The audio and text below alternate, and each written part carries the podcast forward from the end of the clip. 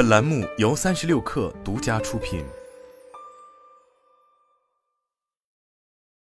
本文来自《哈佛商业评论》。规模效应的商业优势是公认的，但大型全球企业在创新方面往往没有充分认识到这一点。一个地区或业务部门开发的创新、极受客户欢迎的新产品、吸引和留住人才的新人力资源政策、提高效率的新生产流程，这些往往都停留在这个区域或部门，而不是在整个企业中传播。以一家全球包装消费品公司及其三个地区的业务部门的经验为例，地区一开发了一个针对日益寻求更健康产品的年轻消费者的新品牌；地区二改变了生产流程，提高了盈利能力。地区三开发了以可持续发展为重点的新商业模式。由于一些我们总会看到的原因，本可以引进这些创新的地区却忽视了他们，或者更糟的是，根本不知道这些创新的存在。因为每个地区都在各自的孤岛上进行创新，并非所有创新都需要全球推广。针对本地市场的创新非常重要。不过，许多创新虽然是在本地诞生。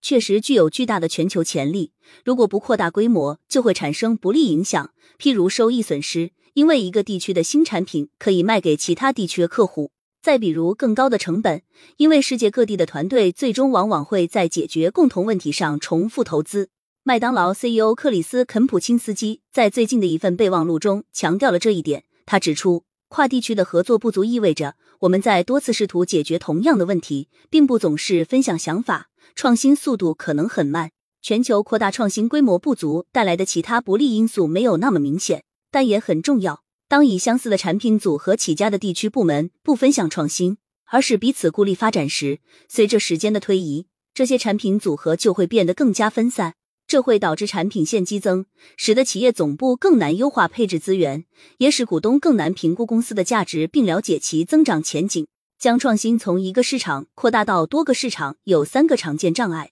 为了说明这些障碍和克服方案，我们将以 Innosight 提供咨询的一家全球零售银行为例。关于本地独特性的错误认知，尽管每个地区各有不同，但当地公司的领导者往往高估了自身市场、客户和经营环境的独特性。新产品和其他创新以及开发过程中获得的能力和经验，往往比企业领导者想象的更有可转移性。特别是当他们与跨地区企业共同的创新重点相一致时，创新重点或战略重点领域本质上是一个广泛的创新狩猎场。例如，在消费品公司，一个创新重点是包装，这就引出了材料、尺寸和版式的具体创新。来看这家银行的例子：一个区域分行大量投资开发了数字抵押贷款申请平台，进一步实现了抵押贷款申请流程的自动化，让这的流程更快且对消费者更友好。尽管抵押贷款是跨地区的重要产品线，但大多数区域分行都不愿考虑采用这种创新，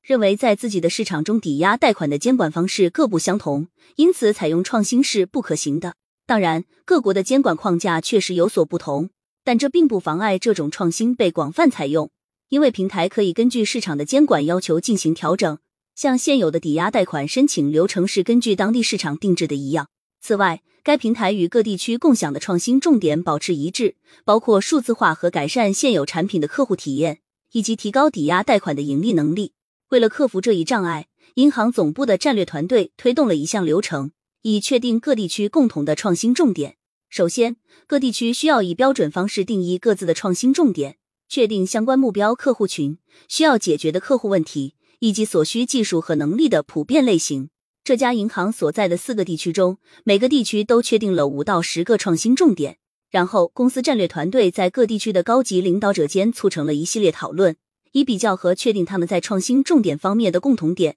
这一举措发现了多个四地共有的创新重点。除了与抵押贷款申请平台相关的问题外，还有为千禧一代和 Z 世代消费者开发新的纯移动产品，以及减少客服中心的使用和等待时间。无论最初源自哪里，与这些重点领域一致的创新都可以被确定为是可共享的。跨地区团队间对共同创新重点的认识，也促使产品的设计和产品开发人员自发形成了行动社区。这些社区会定期召开会议，以交换意见、分享经验，并根据这些共同的重点领域共同创新。差异化的激励和文化，各种正式和非正式的抑制因素，是扩大创新规模的另一个障碍。例如，地区领导者的奖金通常是基于自身部门的损益表现，这可能使他们不愿意花费时间、精力和资源来输出会让其他地区受益的创新。相反情况下，非本地发明的心态会让管理者不愿引进外部产生的想法。银行的奖金计划严重惩罚了未能实现雄心勃勃的盈利目标的地区领导者，这使得他们不愿意将资源用于输出创新。此外，从地区领导者想要证明本地区的独立创新能力，到开发人员更愿意自行编写代码，而不是使用其他地区同行开发的软件，一种非本地发明的心态普遍存在。为了解决这些问题，银行根据各地区的具体情况提供了损益减免。允许他们在不影响奖金的情况下偏离盈利目标，这样他们就可以将自己的资源投入到扩大创新规模上，为其他地区带来好处。这家银行还建立了一个中央团队来支持扩大创新规模的努力。正在开发能够解决共同重点的创新的地区，会被邀请提交简短的全球扩展资源需求，概述将创新扩展到其他地区所需的额外投资。举例来说。地区提出的需求可能是构建产品，使其能够在全球技术环境中运行的成本，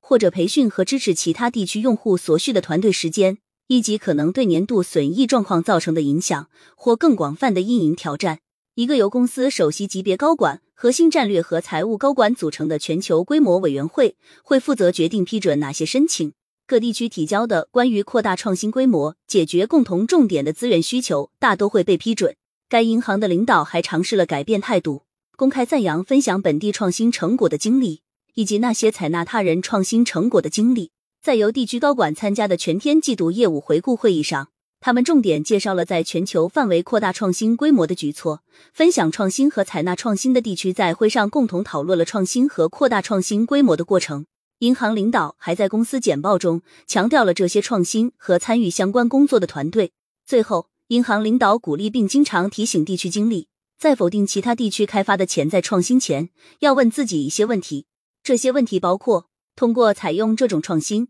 我们是否可以更好的服务现有或潜在客户？如果创新不是根据我们本地的一种或多种情况开发的，例如，如果它是在不同的技术监管或竞争环境下开发的，或者需要我们没有的生产或分配手段才能使用，能否进行按需调整？如果第一直觉是拒绝这种创新，我们是否会对非本地发明的心态感到内疚？缺乏透明度。如前所述，各业务部门不共享创新，而是经常重复工作的一个主要原因是不了解彼此已有或正在进行的创新。解决这一问题的一种方法是建立一个中央机制，使各地区从最初阶段就可以轻松分享有关创新开发的信息。比如前文所述的银行所有地区共同的一个创新重点。为千禧一代开发的仅限移动端使用的产品，各地区与这一重点相一致的创新包括不同的支付、储蓄和投资产品、新产品功能，如零钱储蓄、现金返还和奖励，在仅限移动应用程序中简化客户使用途径的创新，